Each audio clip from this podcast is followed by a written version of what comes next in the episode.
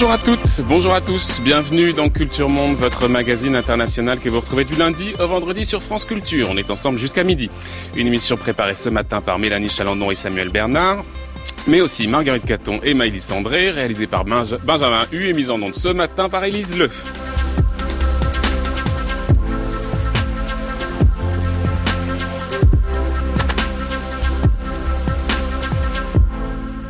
Comme chaque vendredi, on vous propose une table ronde sur un sujet d'actualité internationale avec nos partenaires du monde. Bonjour Marc Semo. Bonjour. Cette semaine, les eurodéputés ont voté une procédure exceptionnelle à l'encontre de la Hongrie. Avec le concours des députés conservateurs du PPE, l'article 7 va donc pouvoir être déclenché, ouvrant la porte à de possibles sanctions. Et si la procédure elle-même n'ira probablement pas à son terme, le sens politique de cette décision est lourd. Au-delà de la légitimité, de la pertinence de cette décision, elle vient entériner une fracture déjà profonde entre le camp des anti-migrants, dont le Premier ministre hongrois Viktor Orban est la figure de proue depuis longtemps, et celui des partisans d'une politique d'accueil, disons, plus généreuse. Alors quelles seront les conséquences de ce vote du Parlement européen à l'égard du gouvernement hongrois? Que va-t-elle provoquer au sein du Parti populaire européen? Alors que les élections euh, essentielles, des élections essentielles se tiendront au printemps prochain. Quel risque pour l'Union européenne Pour parler de cette Europe au piège d'Orban, deux invités, Clémentine Forissier, bonjour. Bonjour. Merci beaucoup d'être avec nous. Vous êtes rédactrice en chef du site d'information Contexte. À vos côtés, Jacques Rupnik, bonjour. Bonjour. Merci également d'être avec nous. Vous êtes politologue, directeur de recherche aux séries. On va vous retrouver dans quelques instants. D'abord, place à notre retour de, comme chaque vendredi, euh, en partenariat avec l'association des prix Albert Londres. Le journaliste qu'on reçoit ce matin nous revient de Libye. Dans l'affaire 1222, la police islamique a arrêté l'accusé Nadi Sharif. Les juges ont acquis la certitude que l'accusé a insulté l'islam et qu'il a commis l'adultère quatre fois. Le jugement est la mort.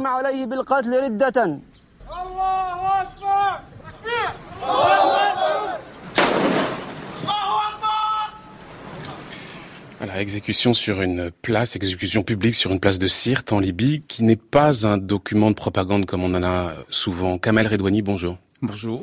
Merci beaucoup d'être avec nous ce matin. Vous êtes journaliste, un spécialiste du Moyen-Orient et on vous reçoit pour ce documentaire dont on vient d'entendre un extrait dans le Daesh dans le cerveau du monstre qui sera diffusé mardi prochain.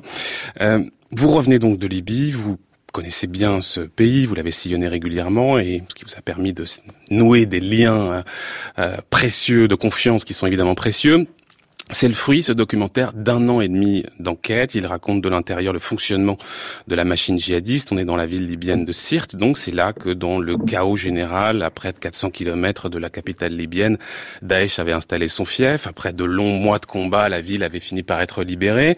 Et dans les décombres de la ville, un jeune combattant découvre dans les ruines d'une maison un ordinateur qui appartenu à un, émir de la ville. Il y trouve un disque dur avec à l'intérieur des milliers et des milliers de fichiers informatiques sur tout un tas de domaines. La justice, la police, les mœurs, la propagande, la stratégie militaire, les actes terroristes, enfin tout. Et ce jeune combattant vous contacte. Il décide de vous les confier et vous entamez un, long travail d'analyse, de vérification de tous ces documents qui vont vous permettre de comprendre la manière dont euh, le groupe s'est implanté dans la ville, mais aussi peut-être de comprendre ce qui fait cette extraordinaire et inquiétante capacité de Daesh à renaître de ses cendres. Alors d'abord, peut-être on pourrait revenir un peu sur les conditions de la découverte de ces documents et les conditions dans lesquelles ils vous ont été confiés. Racontez-nous un peu qui est cet homme, ce combattant qui découvre ce disque dur, cet ordinateur, et pourquoi il décide de vous les confier. Alors, euh, cet homme, c'est un jeune combattant, tout simplement, que je connais moi depuis des années. Je l'ai connu euh, en tant que révolutionnaire euh, à la chute de Kadhafi, je l'ai connu euh, étudiant, je l'ai connu avec une arme, je l'ai connu combattant et et après euh, je l'ai suivi euh, à Sirte aussi. Il était parmi les unités que je filmais euh, lors de la chute de Sirte. C'est quelqu'un vraiment avec qui j'ai partagé beaucoup de moments, des moments intenses, des moments durs, des moments difficiles, dont je cache le nom tout simplement parce qu'il a peur. Le, le, jour où il a découvert cet ordinateur, il a eu tout simplement peur quand, quand il a mis, euh, quand il a allumé l'ordinateur, quand il a commencé à regarder ce qu'il y avait dedans, quand il a vu des documents qui correspondaient à, à des attentats, des, des, choses comme ça. Enfin, quand on quand on fouille comme ça, et euh, il a commencé à avoir peur, peur que même ses camarades, ses, euh, pensent que qu'il fait partie de Daesh parce qu'il a ses documents, et pense et peur parce qu'il a peur que Daesh, que des euh, des combattants de Daesh qui vivent aujourd'hui d'ailleurs dans la clandestinité euh, décident de, de, le tuer tout simplement. Mmh. Donc il vous les confie. Ce sont des milliers et des milliers de documents. Comment est-ce qu'on fait pour s'y retrouver là-dedans, pour hiérarchiser un peu les choses? On prend le temps. Euh, d'abord, d'abord, ce qui était vraiment effrayant pour moi, c'est de me dire est-ce qu'il y a des documents qui correspondent à des attentats futurs? C'était euh, waouh, euh, comment je vais faire? Qu'est-ce que voilà Est-ce que je vais rater euh, un papier, un document, un, un, feuillet, un PDF, etc. Donc vous commencez par vérifier ça. Ah oui, la mmh. première vérification était celle-ci. C'était je regarde, je je regarde en diagonale, mais je lis chaque document. Il fallait que je lise tout parce que parce qu'il fallait que j'évite j'évite qu'il y ait des informations qui concernent un attentat. Mais il y avait précisément des projets d'attentat. Euh, il y avait des, des projets d'attentats mais passés qui sont étudiés, mmh. analysés et qui, euh, de telle sorte, à, à permettre à, aux, générations futures de, de faire mieux, de, de, de, cibler plus de personnes, de se mouvoir, de passer les frontières, de pouvoir, euh, euh de, de, pouvoir répondre à des interrogatoires face face à la police s'ils se font s'ils se font attraper. Donc, mais mais c'était plus une étude. C'est vraiment une université virtuelle que j'ai ouais, Vous parlez d'un département de recherche et développement carrément. Vous dites, on accumule les informations, on analyse, c'est de la recherche et du développement. Pour moi, c'est ce qu'il y a de, de, de, de, plus, de plus grave et de plus effrayant, c'est ça. C'est-à-dire, ils ont compris que leur survie ne dépend pas d'un territoire, ne dépend pas des armes, ne dépend pas d'argent, euh, ça dépend du savoir, du savoir djihadiste. Ils ont compris que le fait de transmettre ce savoir à une autre génération, c'est ça qui va faire qu'ils se renouvellent, qu'ils peuvent se renouveler, qu'ils peuvent recréer un autre État islamique, quel que soit le nom qu'ils portent. Euh, hier c'était Al-Qaïda, aujourd'hui l'État islamique, demain ce sera autre chose. D'ailleurs, ils ont déjà un autre nom euh, euh, dans le Sahara aujourd'hui. Donc, donc si vous voulez, c'est ce savoir qui fait qu'ils vont, qu'ils qu'ils peuvent survivre. Ils ont compris ça et, et voilà. Qui est cet homme à qui appartenait cet ordinateur? Quel est son rôle, son pouvoir au sein de la ville? Et puis, il faudra essayer de comprendre aussi quel a été son parcours pour arriver à devenir émir de la ville de Sirte. Euh, cet homme, c'est un Égyptien, c'est un djihadiste égyptien qui a été un combattant, qui a combattu aux côtés de Ben Laden. Donc c'est pas un jeune mm, djihadiste, c'est pas un jeune de l'État islamique. Quelqu'un qui a combattu aux côtés de Ben Laden, qui est l'ami, dont on dit qu'il est l'ami de, de Al-Zarqawi, le numéro un d'Al-Qaïda aujourd'hui en Afghanistan.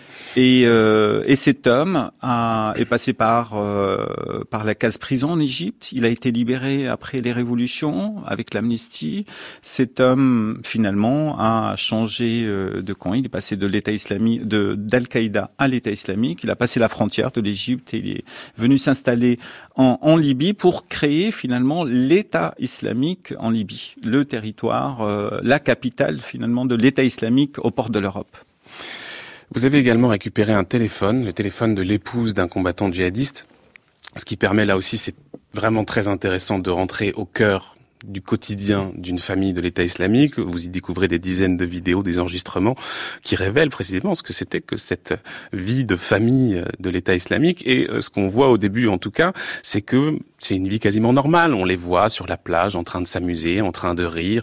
Euh, et c'est quelque chose qui révèle bien ce qu'était au départ l'ère Daesh, c'est-à-dire quelque chose avec une forme de violence retenue. Ce n'est que dans un second temps que les choses vont se déclencher. Euh, Exactement. Il vivait dans, dans caché dans la clandestinité, ils se montraient pas, donc ils vivaient comme tout le monde. Donc forcément, ils allaient à la mer, ils profitaient euh, des choses. Mais mais ce que ça révèle aussi, ça révèle aussi l'hypocrisie de, euh, entre le discours, entre le fait d'imposer des règles à, à, la population et qui eux-mêmes à l'intérieur, dans dans euh, chez eux ou euh, voilà, profitent de la vie et font des choses qui sont complètement interdites et qui d'ailleurs méritent des coups de fouet si on suit leur Donc, donc ça reflète finalement cette hypocrisie entre entre ceux qui détiennent le pouvoir et ceux qui imposent le pouvoir à une population. Et ensuite, la violence se déchaîne. Euh, ça commence par un premier meurtre. D'ailleurs, vous rencontrez le frère justement de ce conseiller de la ville de Sirte qui va être la première victime en réalité de Daesh à Sirte. Et puis ça va monter en puissance, si je puis dire, puisqu'on va éliminer euh, tous les principaux euh, responsables de la ville. Et puis ensuite, on va marquer le coup avec un premier acte qui va être d'une certaine manière l'acte fondateur de la présence de Daesh en Libye.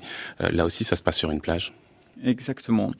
Euh, ce qui, euh, moi, ce que ça m'a, ce que j'ai compris, euh, voilà, l'État islamique s'installe quelque part, il s'installe discrètement, il commence par éliminer les hauts responsables de la ville. Il se débarrasse de ceux qui ont le pouvoir ou ceux qui peuvent finalement s'opposer à eux avec leurs discours euh, et qui ont des tribus. On parle de la Libye, donc c'est très tribal.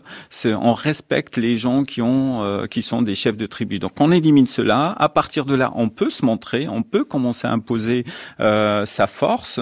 Et, euh, et, à partir de là, c'est la barbarie carrément qui s'installe et mm. on impose à la population euh, d'assister à des euh, d'extraits qu'on a mm. entendu tout à l'heure, c'est-à-dire d'assister à des meurtres mm. qu'on a vus dans des images de propagande. Mais là, là, ce sont réellement des images internes que eux-mêmes filmés qui montrent autre chose. Mais en l'occurrence, cet acte fondateur dont je parlais, c'est l'exécution de 21 coptes sur la plage et qui là effectivement vont servir d'image de propagande. Ensuite, il y a une autre étape qui est celle de la construction d'un nouveau pouvoir. Il y a cet émir qui est donc nommé et lui-même va nommer d'autres responsables et chose très importante, on nomme des étrangers. Oui. Pourquoi? Euh, Bah oui, parce qu'ils euh, parce qu'ils savent, parce qu'ils connaissent le territoire, ils savent que euh, la Libye c'est tribal, ce que je disais tout à l'heure, donc euh, donc euh, ils n'ont pas envie qu'il y ait des affinités entre quelqu'un qui va décider de la vie et la mort de quelqu'un. Donc donc en gros ils ont bien ils, ils, ils savaient comment faire, ils savent comment faire, donc ils choisissent des gens qui viennent d'Égypte, de Tunisie, d'Afghanistan pour diriger le tribunal, pour diriger les la police islamique, la police des mœurs. Comme ça, pas de problème. Ils savent que si ils veulent massacrer 40 euh, personnes, euh, ils vont pas se poser de questions, ils vont pas avoir. Il n'y aura pas d'arrangement entre les biens. Pas d'hésitation, oui. Euh, il y a évidemment la police, il y a les mœurs, mais il y a aussi le reste. Quand je dis le reste, c'est qu'on va mettre aussi en place très rapidement un système d'impôt. Il y a une réforme, une refonte du système fiscal, et là aussi, on va mettre des bureaux en place dans les quartiers. Et, et en réalité, la population est tellement effrayée qu'elle est totalement docile et qu'elle se laisse faire, et qu'on vient dans le bureau pour déclarer ses biens, et euh, Daesh peut le ponctionner. Oui, euh, cette image est, incroyable. C'est une image euh, interne de Daesh. On, a un gamin qui a à peine, je dirais, moi, 17, 16 ans. Euh, Calculette à la main. Exactement, sans armes, sans armes. Et on a deux personnes en face de lui qui viennent déclarer par eux-mêmes leurs biens et, et payer l'impôt, finalement, l'impôt imposé par l'État islamique. Et c'est là on comprend que ils ont réussi à non seulement à faire peur, à imposer à la population de payer des impôts, à les asphyxier, mais, mais à les rendre dociles. C'est-à-dire les gens, les gens n'ont, plus de résistance. Ils viennent, ils s'installent, ils, ils ont peur, donc ils, ils déclarent leurs biens. Mais ce qu'ils ont fait dans, dans, quand on parle de, d'économie, bien sûr, ils ont établi l'impôt islamique. L'impôt islamique existe en Arabie Saoudite, existe dans des pays euh, du monde arabe. Mais ce qu'ils ont fait derrière, c'est qu'ils ont imposé à la population de venir, par exemple, changer un titre, leur titre de propriété c'est intéressant parce que euh, voilà, moi j'ai une maison, je dois changer mon titre de propriété, il faudrait qu'il ait le sigle, le tampon de, de l'État islamique. À partir de là, ils ont répertorié toute la population, toute la richesse de la population, et finalement, ça a servi à la spoliation au vol. Donc ils ont pu cibler les gens directement qui, qui, qui sont riches avant de commencer euh, finalement à, à, prendre la richesse de tout le monde, l'or, l'argent, etc. De, de, de toute la population. Alors c'est pas seulement les impôts, c'est aussi bien sûr, on l'a beaucoup dit, euh, la drogue, le commerce d'esclaves, etc., etc. D'ailleurs, on a retrouvé une partie du trésor de l'État islamique de Sirte dans la maison justement euh, de cet émir, et tout cet argent, il sert à fidéliser les combattants, qui eux vivent d'ailleurs dans une certaine opulence, en ne respectant pas toujours d'ailleurs les règles qu'ils imposent aux autres. On le voit très clairement là aussi dans une vidéo interne où un djihadiste fête l'anniversaire d'un de ses enfants,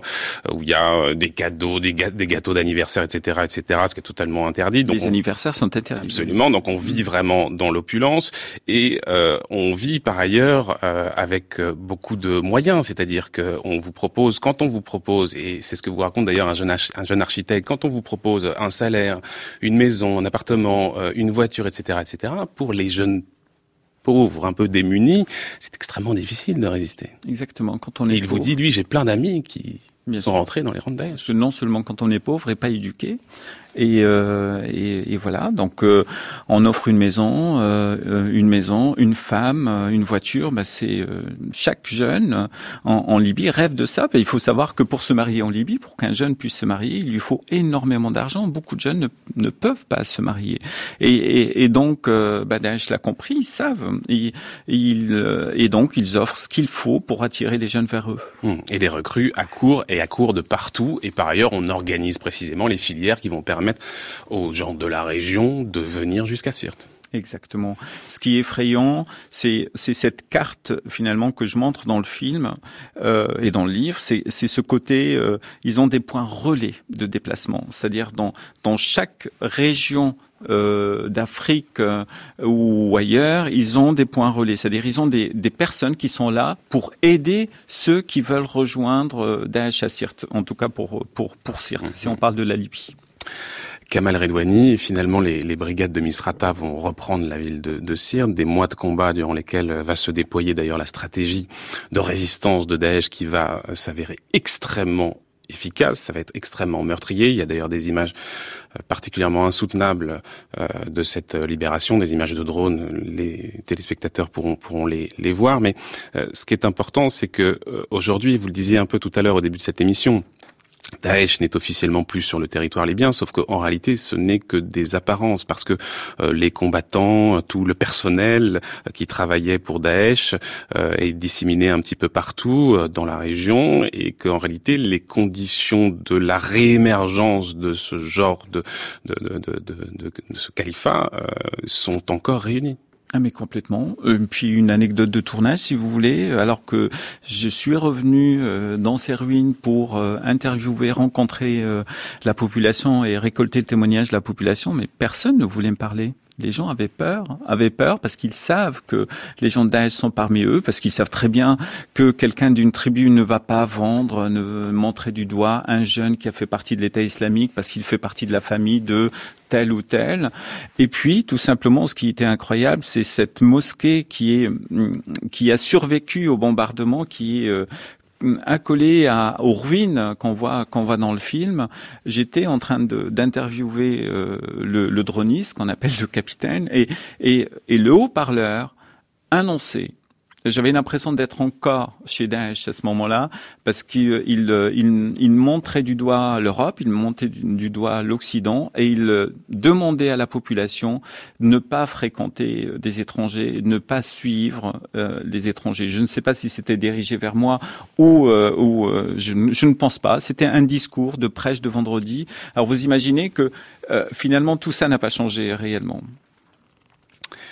Réaction peut-être ici en plateau avec euh, nos invités, Jacques Rupnik, Clémentine Forissier, euh, Marc Semo. Quelqu'un veut réagir?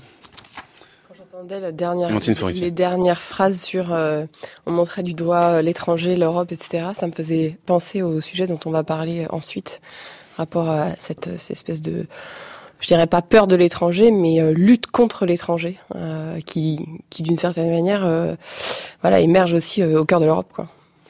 Jacques Rupnik on ne peut pas ne pas s'interroger sur euh, l'intervention militaire où la France et la Grande-Bretagne ont pris une responsabilité essentielle et les conséquences de cela.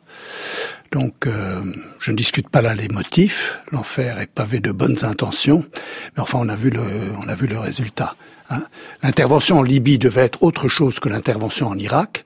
Il y avait l'aval de l'ONU, il n'y avait pas de troupes au sol. Bref, ça devait être l'alternative à l'Irak, le résultat est à peu près le même, j'allais dire.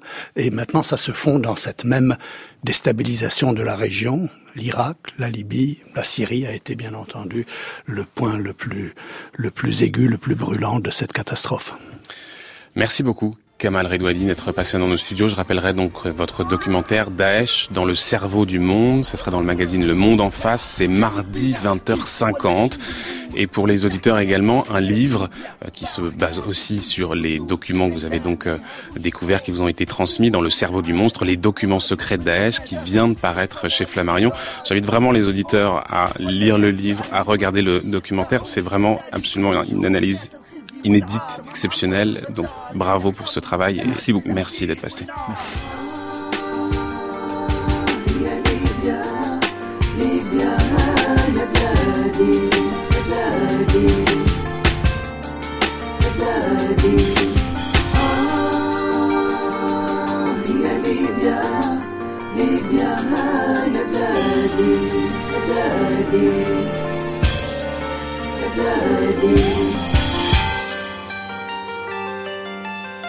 Allez, place à notre table ronde suite aux sanctions votées par le Parlement à l'encontre de la Hongrie. L'Europe au piège d'Orban, c'est notre sujet maintenant.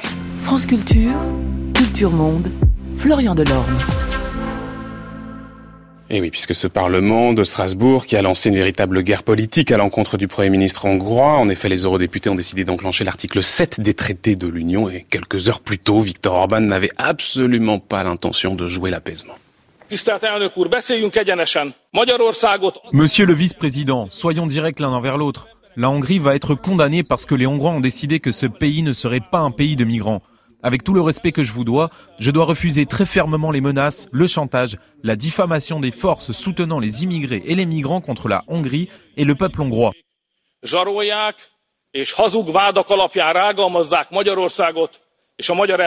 Je dois dire que quelle que soit votre décision, la Hongrie n'acceptera pas ce chantage. La Hongrie protégera ses frontières, arrêtera les migrations illégales et défendra ses droits.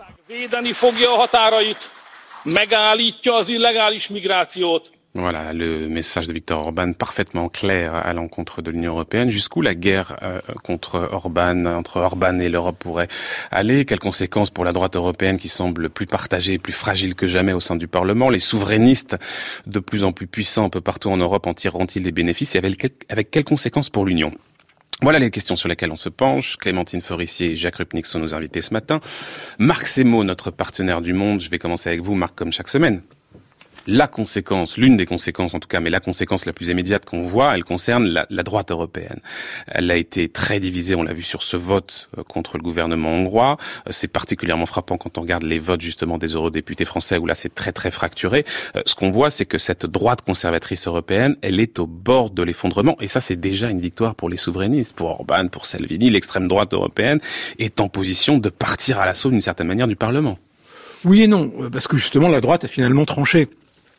Et c'est ça, de fait, la chose importante, c'est-à-dire 116 députés contre 60 au sein du Parti populaire européen, la première force en Europe, a décidé de lancer cette procédure de l'article 7. Alors l'article 7, on dit, c'est la bombe nucléaire au sein de l'Europe, c'est très exagéré, c'est long, c'est compliqué. Ensuite, le pays met en accusation parce qu'il ne respecte pas l'état de droit.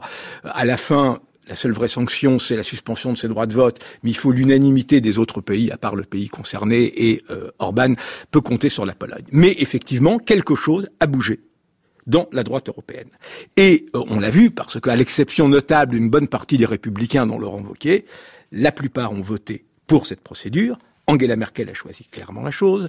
Angela Merkel soutient comme test de liste pour les élections européennes Manfred Weber de la CSU, qui était justement cette droite de la droite. Même le chancelier autrichien Sébastien Kurz, qui est un peu le symbole de cette alliance droite-extrême droite, à voter pour. Donc voilà, ils font cette pression maximum sur Orban.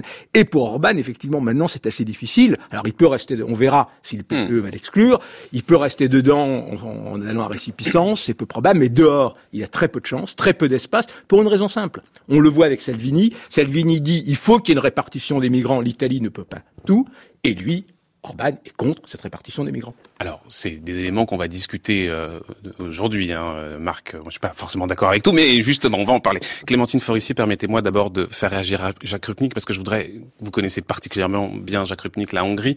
Euh, le discours d'Orban, c'était un discours qui était absolument pas sur le fond de ce qui était reproché au gouvernement hongrois, c'est-à-dire euh, ces atteintes à l'état de droit euh, dans le domaine de la justice, des médias, etc., etc. Ça, ça a été totalement balayé euh, par Viktor Orban. Est-ce qu'il faut y voir une forme de calcul politique? Je veux dire par là, est-ce que Viktor Orban, au fond, a, a, laissé tomber le fond du problème? Parce que ce qui l'intéresse précisément, c'est de provoquer la fracture au sein des conservateurs européens oui, certainement, il considère que c'est le terrain pour lui le plus favorable. S'il commence à, euh, à défendre point par point, vous avez telle atteinte à l'état de droit, vous avez telle législation sur les ONG, ils viennent d'adopter euh, une législation sur les ONG qui pénalise les ONG qui viendraient secourir des, migrants, euh, etc., etc. Donc il y a la longue liste des entraves disons-le comme ça, à l'état de droit en Hongrie, au lieu de, au lieu de répondre point par point sur l'état de la démocratie illibérale, parce qu'il sait que l'état de droit, c'est quand même le fondement de l'Union européenne. Pour la plupart des partis, et surtout pour, les, euh, pour le PPE, c'est quand même les chrétiens démocrates, sont les fondateurs de l'Europe. Donc, pour eux, dire l'état de droit, vous savez, euh, faut pas être trop regardant. Non, ils déplacent le curseur, ils déplacent le débat sur le terrain où il pense, lui, être en position de force aujourd'hui, qui est le terrain, disons, du combat des guerres culturelles, le multiculturalisme, la migration. Et donc là, il pense avoir un écho. Mais évidemment, euh, on lui demandait pas, les, les, parlementaires européens ne votaient pas là-dessus. Ils votaient sur le rapport qui leur était présenté. bien sûr. Réaction euh, Clémentine Forissier sur cette démarche aussi de Victor Orban. Il déplace le, le, le terrain. On n'est plus sur le terrain politique, on est sur le terrain de la guerre culturelle, disait Jacques Rupnik. En fait, il est, il est en campagne aussi, Victor Orban, euh, pour les européennes. Il a fait plusieurs discours depuis quelques mois et notamment un assez marquant euh, fin juillet euh, où, euh, où, clairement il dit concentrons-nous sur les élections européennes de 2019 où il dit les 68 arts c'est fini, les 90 arts c'est notre c'est notre moment, le multiculturalisme on s'assied dessus, l'immigration on n'en veut pas, etc., etc. Donc clairement il, et, finalement ce qu'il a dit devant le Parlement européen cette semaine c'était du, du même ordre. Ce qui est quand même intéressant et c'est là où je rejoins le fait qu'il y a quelque chose qui s'est passé, c'est que c'est pas la première fois en fait que les Européens disent ça suffit maintenant Orban, il va falloir arrêter euh, ces entraves à l'état de droit. Ça fait depuis le début des années 2010 en fait qu'il y a des que, que ça commence à, à chauffer un petit peu. Jusqu'à présent, devant sa famille politique, il a toujours reculé. Il a toujours ou en, ou en tout cas ou la famille politique a reculé plutôt. Oui, mais il a, toujours préféré la garder. Euh, oui, mais il a toujours dit Ok, ok. Bon, je vais, je vais. Vous inquiétez pas. Peut-être pas publiquement, mais en tout cas dans les discussions au sein du PPE, il a toujours essayé de de donner ce qu'il fallait pour que les autres puissent continuer à le protéger, en gros. Et ça s'est pas passé cette semaine parce que ce qui est intéressant, c'est bon, certes son discours euh, devant l'hémicycle, mais encore plus intéressant à mon avis, les échos qu'on a pu avoir de la discussion qui a eu lieu au sein du groupe. Vous y étiez, hein, en l'occurrence. Moi, j'étais à hein, Strasbourg. J'étais pas évidemment dans la salle, mais il y a eu plusieurs personnes qui m'en ont parlé. Et là, il y a eu euh, une discussion assez franche sur les valeurs. Euh, et, au compte, il n'a pas du tout tendu la main. On lui a demandé publiquement de tendre la main, de donner des gages, et, en fait, il a refait à peu près le même type de discours. Et là, ça, a surpris en fait les gens de sa famille politique qui, qui, qui, qui du coup n'avaient pas vraiment de prise. Mais, pourquoi, selon vous, précisément parce que c'est un calcul politique et qu'il veut éclater le, le, Parti conservateur européen, selon vous? Et ça, c'est assez intéressant. On a l'impression d'une sorte, d'une certaine forme. Alors, mais Jacques Rupnik le dira, euh, aura une, une, analyse certainement meilleure, d'une certaine forme d'émancipation. Il y a comme un, il y a comme un changement quand même dans le discours. Euh, il y a, il y a c'est la fin d'un cycle, on passe à un autre cycle et, et il, et il assume d'aller jusqu'au bout de son idéologie. Mmh. Marc oui, l'élément nouveau de son discours, et ce qui explique aussi d'ailleurs le fait que là, il était pour la première fois, une majorité de députés du PPE voté contre lui. Il se pose aujourd'hui en héritier d'Helmut Kohl, ouvertement. Il dit, c'est moi la vraie démocratie chrétienne. La démocratie chrétienne, c'est aussi de la culture. C'est ce qu'il avait dit lors du discours de, de, euh, à l'occasion de l'anniversaire de la mort d'Helmut Kohl. Voilà. C'est l'héritage de l'Europe, c'est etc. Et donc là-dessus, les autres composantes du PPE ont compris que Orban est un danger et qu'il est un danger surtout s'il reste dedans. Parce que s'il sort du PPE, bon, bah, quoi qu'il arrive à faire avec des alliances de briques et de broc avec les identitaires, l'extrême droite, il ira pas très loin. Il sera même pas le, le, troisième, il, arrivera probablement derrière les libéraux. Il, sera, il y a assez peu de chances qu'il arrive à cristalliser quelque chose. Donc là-dessus, effectivement, je pense qu'Orban est plutôt aujourd'hui dans une impasse politique, malgré les apparences, et que le PPE est en train de se restructurer. Jacques Parce qu'ils ont vu le danger. Si calcul politique, mauvais calcul politique, nous dit Marc Sebo.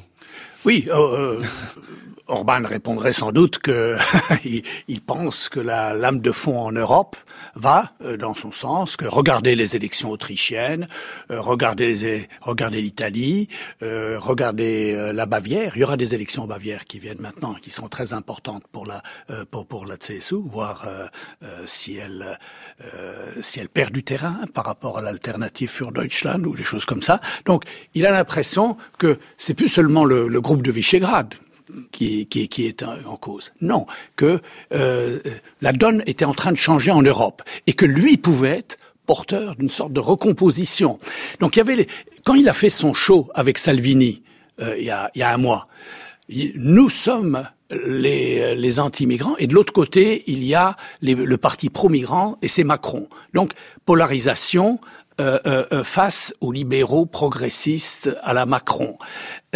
c'est un, ça a des avantages de polariser, mais ça comporte des risques parce que il est avec Salvini, comme ça a été dit. Ils n'ont pas du tout les mêmes les mêmes politiques sur, sur, sur la question de la redistribution des migrants, mais surtout ils n'ont pas la même stratégie par rapport à l'Europe. C'est-à-dire? Lui, il veut prendre la tête, il veut prendre le PPE, il voulait le transformer de l'intérieur. C'est raté c'est raté. Euh, Salvini, lui, voulait faire imploser euh, carrément, euh, pas seulement le PPE ou comme ça, le projet européen tout court. Alors justement, Clémentine Forissier, est-ce que dans l'affaire, le grand gagnant, c'est pas Salvini? Je vais poser la question. Je sais que Marc ne sera pas d'accord, mais puisque le projet de, de, de droitisation d'une certaine manière du Parti conservateur européen a raté, puisqu'il en a été de facto, bon, pas encore officiellement exclu, mais en tout cas, on voit bien que la fracture est là entre les conservateurs européens et Orban. Est-ce que c'est pas Salvini qui pourrait empocher la mise?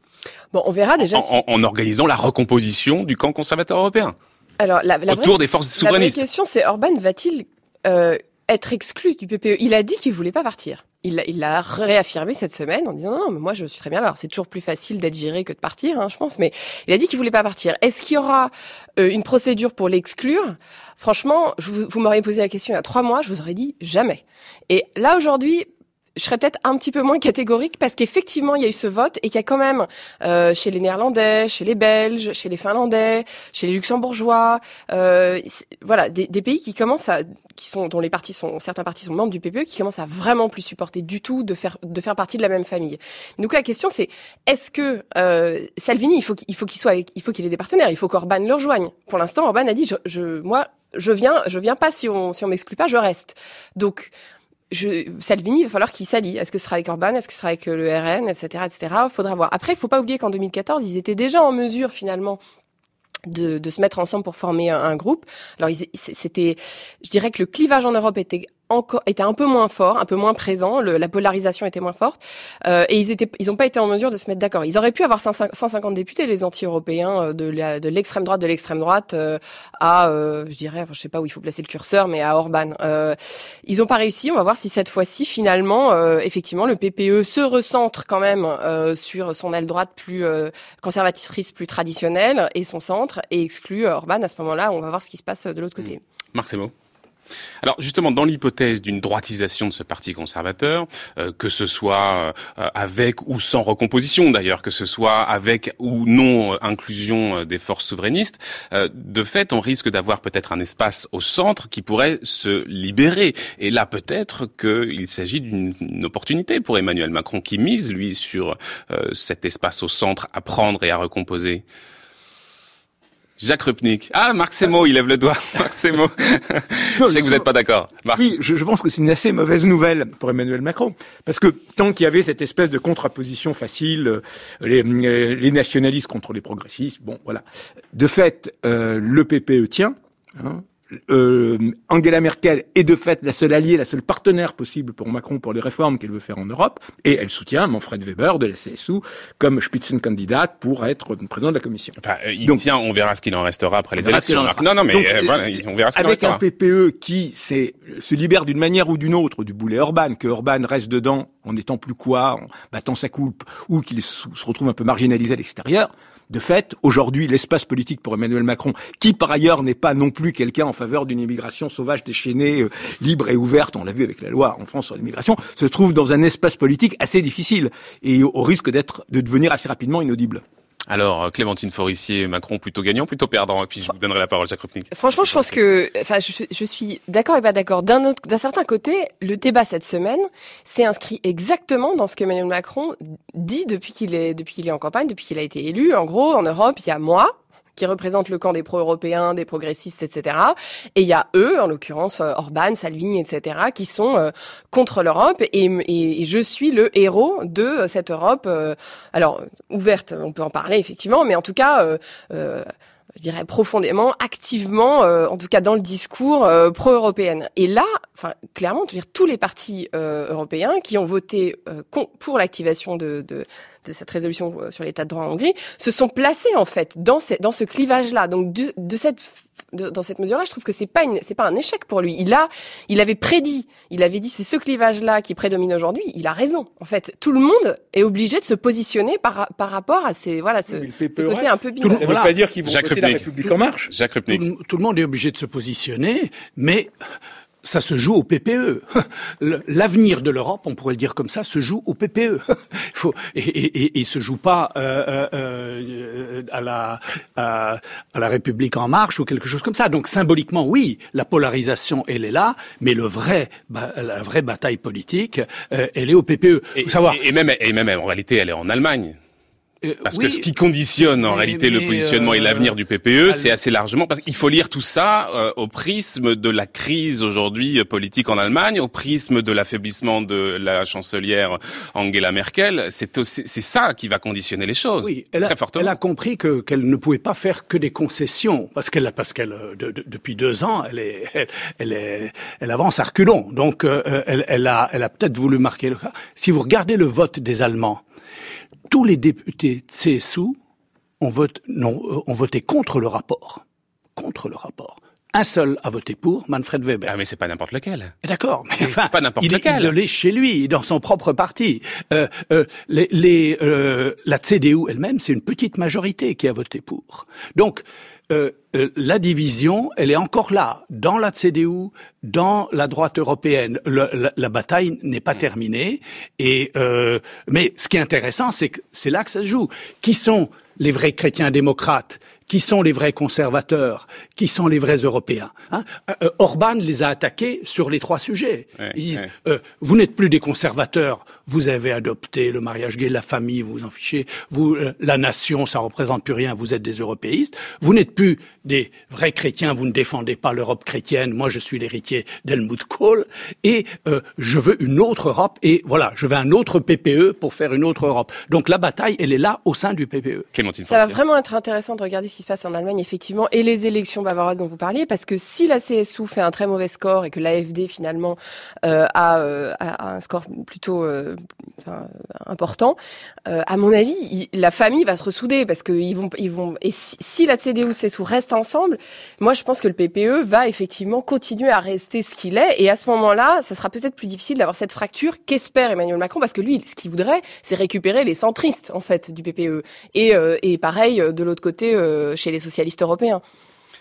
Oui, la stratégie de Macron, c'est la même que celle qu'il a réussi en France l'année dernière, sauf que c'est beaucoup plus compliqué, parce qu'il n'y a pas l'implosion totale de la droite. Le seul point commun, c'est l'inexistence désormais en Europe de la gauche, la gauche social-démocrate notamment, qui est quand même de plus en plus marginalisée. Mais de fait, aujourd'hui, c'est pas un espace politique très jouable pour Emmanuel Macron. Donc il lui reste l'espace des centristes, des libéraux, de Verhofstadt, pour faire simple, bon, qui existe, qui qui n'est pas négligeable, mais c'est pas avec ça qu'on recompose le paysage politique européen. Place à notre partenariat avec euh, Cartooning for Peace, cette association qui rassemble de nombreux dessinateurs du monde entier. Chaque vendredi, on sélectionne un dessin en fonction évidemment de notre sujet du jour qu'on diffuse sur les réseaux sociaux, sur le site de France Culture. C'est notre bulle cartooning du vendredi. Il fait le clown. Mais on a été créé pour faire rire les hommes, mon Ah si. Quand le dessin et le dessin de presse pardon éclaire l'actualité. Bonjour Mélanie Chalandon. Bonjour Florian, bonjour à tous. Le dessin que vous avez retenu ce matin? Eh bien, c'est un dessin signé Petar Pismestrovic, c'est un dessinateur et caricaturiste croate. Il travaille pour de nombreux journaux à travers le monde et notamment le quotidien Klein Zeitung en Autriche dont il a aussi la nationalité. Et le, le dessin dont on parle ce matin eh bien, a été posté hier sur le blog Libérons les crayons, le blog du monde.fr. C'est un portrait, enfin une caricature hein, du dirigeant hongrois Victor Viktor Orban. Il est représenté ici en guerrier juché sur son cheval. Dans son dos, un arc et un carquois empli de flèches. À sa ceinture, une lourde épée. Il tient aussi un bouclier à son bras droit et une lance à sa main gauche. Des armes et une tenue traditionnelle qui font référence à une époque lointaine, celle du temps où la Hongrie était peuplée par le peuple magyar. On parle là du 10e, 9e, 10e siècle. Jacques Rupnik me corrigera peut-être. Des guerriers qui, euh, en leur temps, avaient déferlé sur une partie de l'Europe, semant la terreur. Les Magyars sont une référence identitaire majeure de l'imaginaire collectif hongrois. Et Orban lui-même ne manque pas de faire usage de ce passé mythique de la Hongrie, vous l'évoquiez d'ailleurs. Et en quelque sorte, le dessinateur Pismestrovitch le prend au mot en le représentant ainsi. Et d'ailleurs, peut-être le, président hongrois serait honoré de cette caricature, mais on peut aussi lui trouver un aspect anachronique et désuet. Il y a euh, l'idée dans ce dessin que le dirigeant hongrois incarnerait une forme de régression, de combat du passé d'il y a plusieurs siècles. Une impression d'ailleurs renforcée par la forteresse en bois que l'on distingue au second plan, une rangée de pieux et une tour de garde, symbole assez évident de la frontière hongroise, une frontière fermée bien entendu et gardée donc par le guerrier magyar alias Victor Orban. Enfin, dernier, euh, dernier élément du dessin, eh bien, il y a l'ennemi, l'ennemi entre guillemets, qui menace d'envahir le pays. Il est représenté ici par une petite foule de gens qu'on imagine bien sûr être des migrants. On ne distingue pas leurs traits et pour cause, ils sont minuscules. Ils arrivent à peine au genou du cheval. La disproportion est frappante hein, entre ces corps chétifs et ce géant qui se dresse devant eux. On dirait qu'il va les piétiner. En réalité, Orban ne les regarde même pas. Son regard est dirigé vers le lointain. Son visage est fermé, l'air déterminé. On se demande vraiment à quoi il pense, à quoi pense Orban et jusqu'où ira-t-il. C'est difficile de répondre, bien sûr, mais c'est une question évidemment qu'on peut poser ce matin. Après l'image sonore, l'image visuelle, évidemment, hein, sur euh, le site de France Culture, sur le Twitter, le Facebook de l'émission, Jacques Rupnik, que vous inspire ce, cet Orban en cavalier magyar qui part à l'assaut comme ça de l'Europe, comme il y a comme il y a mille ans maintenant. Oui, il est à la fois le rempart et il part à l'assaut, il part à l'assaut de Bruxelles et, et, et il est le, le rempart, bien sûr, face à face à l'invasion. Et alors là, bien sûr, le rempart, ça, Hongrie, mais plus généralement en Europe du centre-est, ça résonne. Hein, L'idée qu'on a été le rempart euh, face à l'Empire ottoman, et faut pas oublier hein, les, les, Ottomans qui sont arrivés à Budapest. Euh, voilà, et la capitale de la Hongrie a dû déménager pendant un siècle et demi dans une ville qui ne s'appelait pas encore Bratislava, qui s'appelle aujourd'hui Bratislava, qui s'appelait Pojogne en hongrois et Presbourg en allemand. Voilà, donc ça résonne dans l'imaginaire de certains. Mais euh, oui, c'est un, un excellent dessin. Et part à l'assaut de Bruxelles, mais dans son pays, il a mené campagne avec des, avec des affiches Stop Bruxelles, arrêtez Bruxelles. Et, donc c'est là où est la contradiction d'Orban. D'un côté, Stop Bruxelles parce qu'il nous impose des migrants, mais en même temps, euh, c'est Bruxelles qui vous fournit euh, des transferts de 4% de votre PNB, hein, les, les, fonds structurels euh, européens. Donc il est dedans, il fera pas de, il fera pas de Brexit. C'est ce que j'allais vous demander. Il n'ira jamais jusqu'à envisager la de même sortie de la Hongrie de l'Union européenne. Le PPE, de même qu'il ne veut pas quitter le PPE, qui a été sa meilleure protection pendant dix ans. C'est maintenant que ça flanche seulement, mais ça arrive tard. Il est au pouvoir depuis 2010. Les attaques contre les médias indépendants, c'est 2010. La, la, la, les attaques contre la Cour constitutionnelle, 2011, etc. Il dormait pendant ce temps-là. Et à chaque fois, le PPE couvrait. Et c'était une stratégie de protection qu'il a élaborée très tôt, dès 2000, quand euh, Schussel, en Autriche, est euh, pointé du doigt pour son alliance avec Haider, avec l'extrême droite, qui fait la première conférence de presse avec Orban, euh, avec Schussel. C'est Orban. Il n'est pas encore dans l'Union européenne, mais il a compris que ce qui se passe vis-à-vis -vis de l'Autriche pourrait un jour s'adresser à lui. Et donc, il a construit cette alliance avec la droite autrichienne, puis avec la CSU bavaroise, et ça lui a parfaitement servi euh, comme protection pendant dix ans. Cette protection craque aujourd'hui, donc il part à l'assaut de l'Europe, mais il est trop bien dedans, il a bien profité, et la Hongrie, il pourrait pas mener la politique qu'il mène en Hongrie sans le soutien, y compris matériel de l'Europe. Et euh, mm. évidemment, à l'intérieur, il joue le rôle du rempart, celui qui protège le pays, la nation qui est en danger. Pas de Hongrie-site. En plus, c'est tellement difficile à dire que ça nous arrange. Clémentine Forissier. Magyarexit. Non, mais ce qui, intéresse, ce qui serait intéressant, c'est euh, il y, a deux. Vous parliez du, du combat du passé. C'est vrai qu'il y a un côté, euh, enfin, médié, presque médiéval hein, dans, dans, ce, dans cette caricature. Euh, en fait quand on regarde ce qui se passe en Autriche, en Italie, euh, quand on regarde le discours de la CSU allemande, c'est tout sauf un combat du passé. Cette histoire de on ferme les frontières et, et, et les immigrés d'ailleurs qui sont qui sont très petits et finalement pas très nombreux, peut-être euh, euh, proportionnellement, euh, on parle d'Europe de, submergée par les migrants et en fait les, les, chiffres montrent que c'est quand même pas le cas, même si c'est pas forcément un phénomène qui va s'arrêter. Mais donc voilà, c'est il est c'est un, combat qui peut paraître un combat du passé, mais qui en, réalité parle à quand même énormément d'opinion publique en Europe. Mmh. Marc, bon Jacques Rupnik, vous disiez tout à l'heure, aujourd'hui, Orban n'est plus protégé il n'est plus protégé par les conservateurs européens. Est-ce que ça pourrait lui poser problème à l'intérieur même de la Hongrie? Je veux dire, est-ce que ça le fragilise? Est-ce que l'avenir d'Orban est aujourd'hui plus incertain qu'hier? Euh, Pas immédiatement, puisqu'il vient de gagner des élections haut la main, 50% des voix, deux tiers des sièges au Parlement. Il est euh, tranquille. Même euh, l'extrême droite, son principal concurrent, c'était l'extrême droite, Jobbik et Yobik, maintenant, il, a dévalisé le magasin Yobik. Et donc, Yobik est en train de, se réinventer une nouvelle identité au centre. Donc, il n'est pas menacé immédiatement politiquement. Hmm.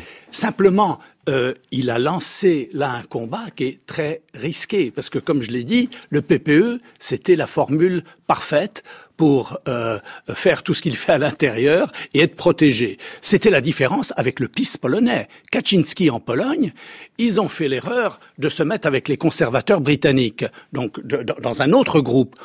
Aujourd'hui, être protégé par un parti euh, qui fait le Brexit, c'est pas très utile pour le PiS. Et donc le PiS, qui d'ailleurs est sujet à la même procédure, l'article 7. Oui, mais lancé par la Commission cette fois. Lancé par la Commission, mais donc ils n'ont pas les mêmes, la même protection. Le PIS de Kaczynski n'a pas la même protection. Le PIS est protégé par qui? Par Orban.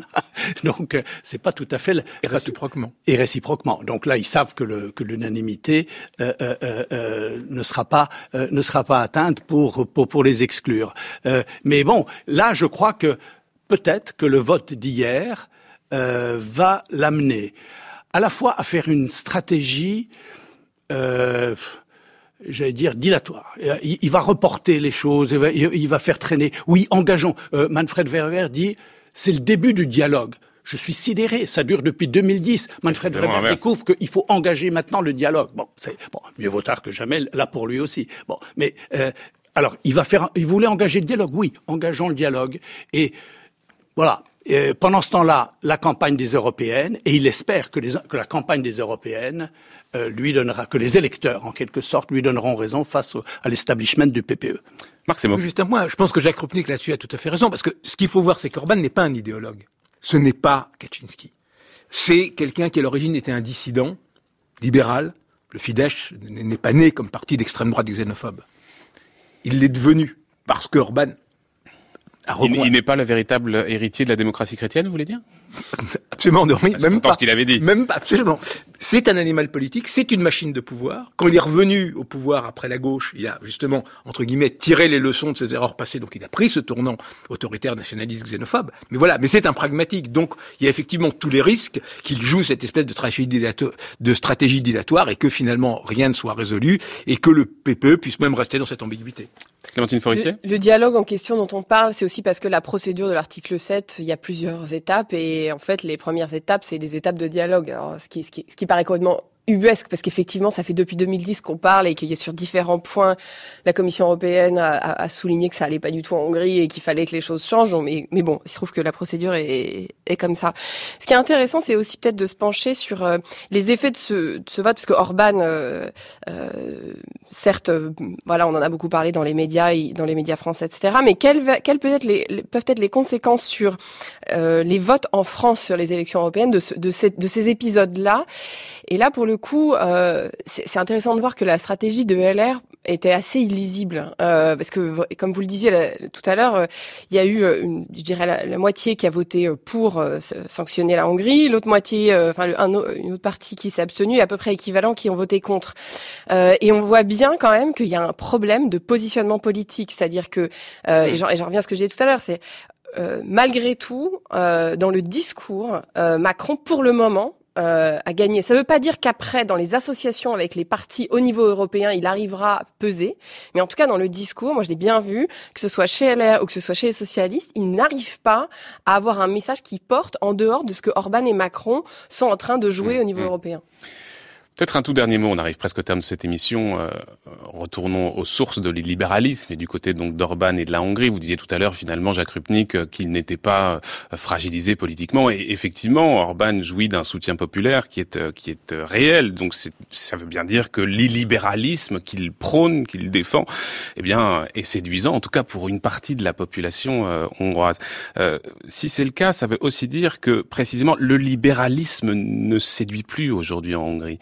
Qu'est-ce qui s'est passé? Parce qu'il y a quand même eu un cycle libéral qui s'est ouvert en Hongrie. Hein, après la fin de l'ère soviétique, on s'est lancé dans le libéralisme. Et puis, ça s'est enlisé. Qu'est-ce qui s'est passé? Oui, alors le, effectivement, il y a, il y a une fin de cycle, pas seulement en Hongrie, je crois, dans, dans toute l'Europe du, du centre. Pologne aussi, on peut vous Oui, on peut dire le cycle libéral, c'est-à-dire à la fois construire des institutions de la démocratie libérale, c'était le programme d'après 89, et une économie, euh, l'économie de marché libérale qui est intégrée à l'Europe, et donc les deux choses avançaient, se, semblaient se compléter. Euh, là ensuite, on a, avec la crise économique, on a découvert que euh, peut-être que le libéralisme économique et le libéralisme politique fallait Euh, D'ailleurs, en France, on ne distingue pas suffisamment souvent. En France, quand on dit les libéraux, euh, voilà, on pense uniquement au marché, on pense pas au. Euh, et là, euh, Orban a, je crois, saisi cette fin de cycle. Il, en est un peu le, porteur, l'incarnation, et l'illibéralisme, voilà, c'était une façon de répondre et à un modèle économique qui, était essoufflé, un projet politique, euh, la démocratie libérale, mais qui, euh, qui était trop constitutionnaliste, séparation des pouvoirs, etc. La politique, les, euh, les enjeux de pouvoir, c'est ça qui intéressait. Un pouvoir fort dans un monde qui se décompose, une Europe qui est entouré quand même dans son voisinage, à l'est avec euh, la guerre hybride en Ukraine, au sud avec euh, les États qui s'effondrent. On a parlé de la Libye tout à l'heure. Bon, il y a tout ce qui menace. Et donc, dans l'incertitude, vous avez besoin d'un leader fort. Hmm. Et donc, l'illibéralisme est une façon de dire, au nom de la souveraineté du peuple, euh, euh, il faut un leader fort. Euh, on voit que et, le troisième élément, c'est les guerres culturelles. Et ça, c'est la, c'est la légitimation de tout ça. Bon, est-ce que c'est une recette durable? Pour Orban en Hongrie, peut-être. À l'échelle européenne, on voit qu'aujourd'hui, hmm. il est en train d'atteindre certaines limites. Peut-être parce que les forces libérales aussi du côté de la Hongrie ne sont pas en mesure de voilà, revenir sur le devant de la scène. Ben oui, mais ça c'est le paradoxe parce que le libéralisme au départ c'est Orban qui l'a incarné en Hongrie dans les années 90 et que donc les libéraux d'aujourd'hui, ben, ils sont faibles, fragmentés, divisés et euh, voilà, il, n'a pas d'opposition dans son pays, mais il découvre qu'il a une, une, opposition en Europe. Et quand on s'interroge pourquoi en Europe du centre-est l'Europe est populaire en Pologne et en Hongrie, une des raisons c'est parce que l'opposition interne est faible. L'Europe est un phénomène de compensation de la faiblesse de l'opposition interne. Rendes sútva, rendes ház. Szép a felni, szép a vász Olyan itt az átér meg a sok sátor. Pont mint Ulán Bátor, formámor Az amis is, amis itt kap is, tabis A sövényen túl meg a hasis, a sít, lassít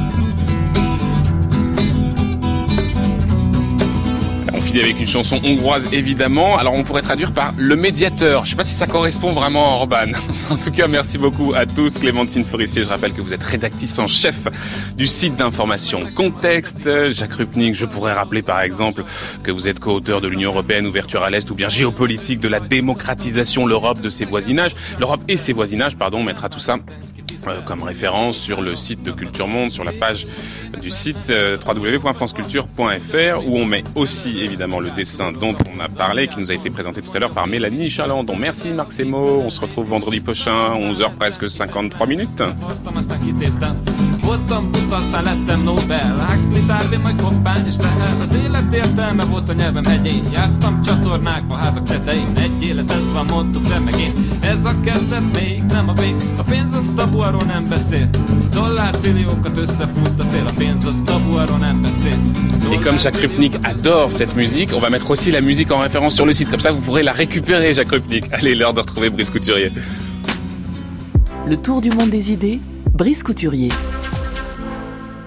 Bonjour Brice. Bonjour Florian. Et alors ce matin, vous voulez nous ramener loin en arrière, pas si loin, hein, au début des années 90 Époque proche mais qui paraît si lointaine. Le mur de Berlin venait de tomber, entraînant le constat de faillite du monde communiste en Europe. En un temps record, une civilisation tout entière, le soviétisme, avec ses rituels, son architecture spécifique, ses modes de vie, venait d'être engloutie dans la zone d'oubli. À cette époque s'affrontaient deux visions de l'histoire rivales, celle de Samuel Huntington et celle de Francis Fukuyama.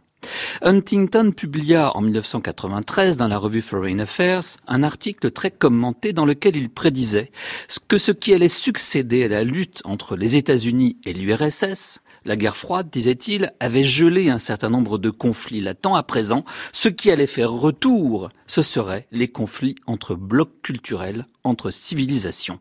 Et il mettait en garde en particulier contre les turbulences qui agitaient déjà le monde musulman. Les frontières de l'islam sont sanglantes, disait-il. Partout où la civilisation islamique entre en contact avec une autre, il y a conflit. En France, il fut vilipendé, mis à l'index, nul besoin d'exposer ses thèses, il suffisait de les condamner sans les connaître. Mais je me souviens qu'en Pologne, où j'arrivais cette année-là, il était considéré comme un oracle. À la même époque, en 1992, dans La fin de l'histoire et le dernier homme, Fukuyama nous annonçait un tout autre scénario. En gros, le modèle libéral, démocratique et capitaliste avait vaincu son ultime adversaire. Ses réussites matérielles étaient tellement éclatantes que toute l'humanité, tôt ou tard, s'y convertirait. Bientôt, le monde entier ne serait plus qu'un seul et unique vaste marché dont les conflits sanglants auraient disparu le tragique avait déserté l'histoire. Il fallait célébrer notre humanité réconciliée sous l'égide de l'Empire américain bienveillant. Cette année-là, Bill Clinton, élu président des États-Unis, semblait incarner le Fukuyamisme. Un quart de siècle plus tard, alors qu'Huntington est décédé depuis dix ans, Fukuyama publie une étude sur la pensée de son rival dans la revue The American Interest. Et on ne peut pas dire que l'histoire récente lui ait donné raison, il le reconnaît? Pour le moment, il semble qu'Huntington soit gagnant, écrit Fukuyama. Le monde d'aujourd'hui n'est pas en train de converger autour d'un gouvernement démocratique et libéral comme cela semblait être le cas il y a une génération. Il y a, dit-il, une récession démocratique. De grands pouvoirs autoritaires comme la Russie ou la Chine sont devenus sur deux et agressifs. Les démocraties libérales ont perdu de leur pouvoir de séduction à cause de la crise financière de 2008 elles sont menacées en interne par la montée des populismes. Car, car le clivage droite-gauche fait progressivement place à un autre, fondé sur les questions d'identité culturelle, ce qui, encore une fois, semble donner raison à Huntington. Il n'avait pas tort aussi de prédire un retour en force du religieux dans l'espace politique. Le Moyen-Orient, l'Inde et même les États-Unis semblent lui donner raison. Mais la religion n'est plus que l'une des composantes de l'identité culturelle parmi beaucoup d'autres. Et ça, Huntington ne l'avait pas vu venir. L'identité sexuelle est au moins aussi déterminante, comme le démontrent les mouvements des femmes dans des pays comme l'Iran L'appartenance nationale redevient essentielle au Japon, en Chine, en Corée, en opposition entre elles, malgré leur commune appartenance à la civilisation confucéenne. Et le fait que la Russie et l'Ukraine relèvent d'une même civilisation orthodoxe n'empêche pas la première de livrer à la seconde une guerre larvée. Quant au monde musulman lui-même, même s'il correspond mieux que d'autres à la définition de la civilisation que proposait Huntington en raison du concept d'Umma, communauté des croyants, il n'en est pas moins profondément divisé entre sunnites et chiites. Non, non, le concept d'identité, tel qu'il a été redéfini, tel qu'il a redéfini l'espace politique ces dernières années, n'a pas grand-chose à voir avec les civilisations de Huntington. Il provient de l'idée que nous avons un moi intérieur caché qui nous rattache à d'autres et dont la dignité est ignorée ou méprisée par la société environnante. Et ces identités veulent être reconnues. Elles sont instrumentalisées par des leaders qui en font un usage politique. Huntington croyait que les individus allaient faire allégeance aux grandes civilisations mondiales aux dépens de leur appartenance nationale. Il s'est trompé. La politique des identités fracture les sociétés en groupes de plus en plus minoritaires. L'affirmation identitaire ne mène pas à la solidarité intercivilisationnelle, mais à un fractionnement sans fin des nations et les États-Unis offrent l'un des exemples les plus frappants de cette évolution. Merci beaucoup Brice Couturier pour cette chronique qu'on peut retrouver sur le site de France Culture. On se retrouve lundi, cher Brice, dans un instant. C'est Olivia Gesbert et la Grande Table.